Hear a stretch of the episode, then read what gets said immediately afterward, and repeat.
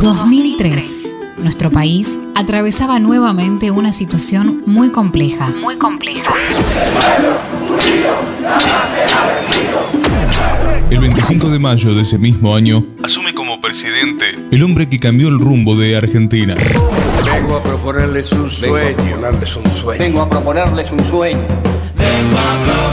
Hoy se cumplen 10 años de su desaparición física. Y en la pública lo recordamos. A todos por diferentes motivos eh, Néstor nos, nos marcó. Yo hice política de un modo hasta el día que lo conocí a Néstor. Y después todo fue distinto. Todo fue distinto para bien. Yo debo reconocer que me pasó algo singular con Néstor. Que fue como encontrar a alguien que decía y pensaba exactamente lo que yo creía. Que no teníamos diferencias sustanciales en nada. Era como, como encontrar mi reflejo devuelto en palabras y en otra persona.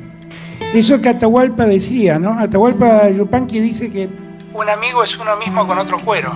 Y yo sentí eso el día que lo conocí a Néstor. Y debo confesar que fue algo mágico, inentendible, incomprensible hasta el día de hoy. Yo sé que Néstor en algún lado está. Y donde esté, lo único que le pido es que siga caminando al lado mío. Es que siga caminando al lado mío. A 10 años del fallecimiento de Néstor Kirchner, el recuerdo del presidente Alberto Fernández.